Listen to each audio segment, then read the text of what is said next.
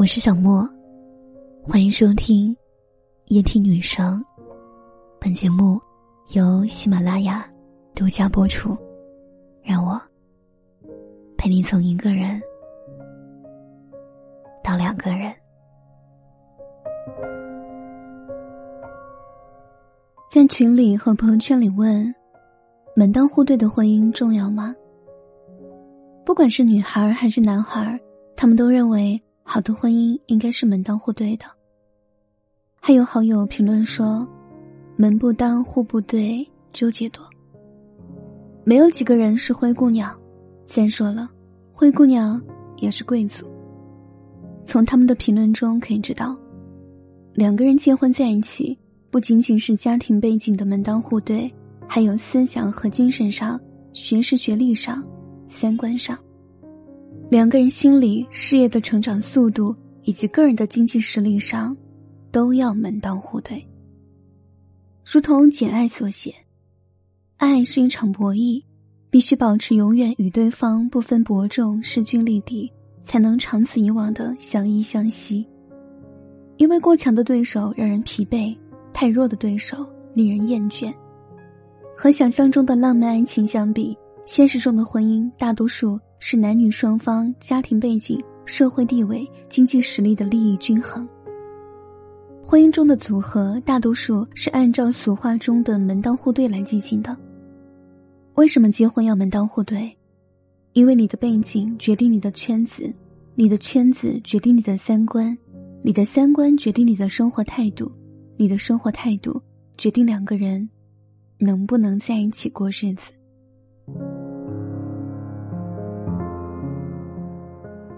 好友和我吐槽说，他那本来快结婚的表哥突然就分手了。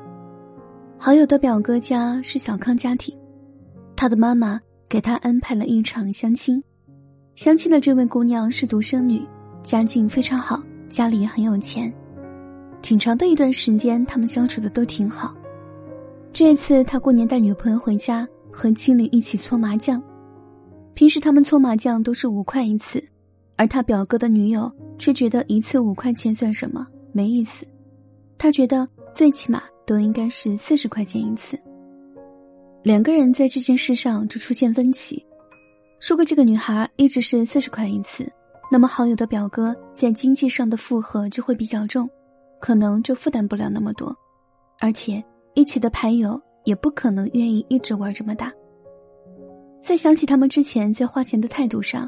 两人的家庭背景上和两个人自身的经济实力上都有着很大的差距，所以导致他们最后以分手落幕。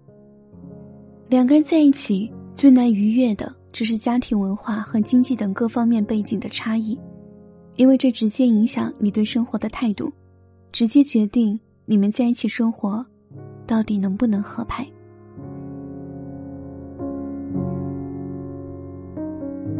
看到网友微博上回复说：“维系一段婚姻的最主要的不是孩子，不是金钱，而是思想和精神上的共同成长。”的确，只有两个人在思想和精神在同一个层次上，他们的人生态度和精神素质才能一致，即使遇到问题，也能有深层的沟通，从而得到皆大欢喜的结局，也能将这两个人婚姻生活中的摩擦降低到最小。思想和精神上门当户对的婚姻，才最幸福。我一大学同学和我说，他爸爸是慢热型的人，注重思想和精神上的成熟，而且他觉得他爸爸随着年龄的增长也越发的睿智和成熟稳重。他妈妈是急性子的人，脾气火爆，是一位家庭妇女，这些年来从未见他妈妈好好投资过自己。同学爸爸喜欢旅行，喜欢阅读。也喜欢钻研，每次投资都能获利，现在越来越成功。他也更注意思想和精神上的愉悦。同学的妈妈喜欢唠叨家长里短，以家为中心，每天的生活都是家中的琐碎，从而忽视了自己思想和精神上的成长。因此，我同学有时在朋友圈吐槽他家就像战场，时常不经意就能有争吵。他不喜欢待在家里。爱情可以说是完美的，但是婚姻却难以达到完美的境界。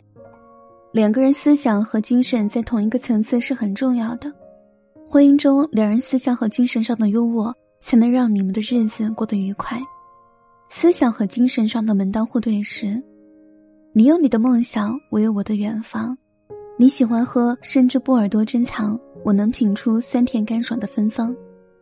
你的脚步不断前行，我的身影不起落后。婚姻中最可怕的关系，就是一方在前进，而另一方还在原地踏步，不思进取。像上面我同学的爸妈一样，他爸爸越来越成功，不管是思想精神上还是经济实力上，都一直在前进，而他妈妈则还停留在以前的位子上，滞留不前。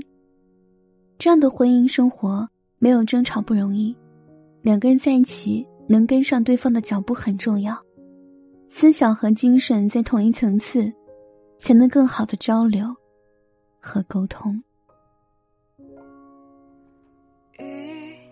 打湿了我的指尖，留下温柔的印记。超越自卑、焦虑、抑郁，我的新专辑《被讨厌的勇气》阿德勒心灵课正式上线。你想拥有幸福，你想获得自由，就需要被讨厌的勇气。奇葩说大张伟推荐之书，点击我的头像找到专辑即可订阅收听。或者在下方声音简介里点击链接，也可订阅收听。希望大家多多支持，能让我有动力为大家更新更好的内容。晚安。无所谓瞬间还是永远，穿越风雪陪在你身边。我还记得那年那个街边，是谁那天偷偷踮着脚尖。任这个世界浮华消遣，至少还有你的笑脸。看遍人间春花秋月冬雪，每个季节有爱都会纪念。花开与花谢，闭上眼，是你呼吸浅浅。就这样，每一天，每一年。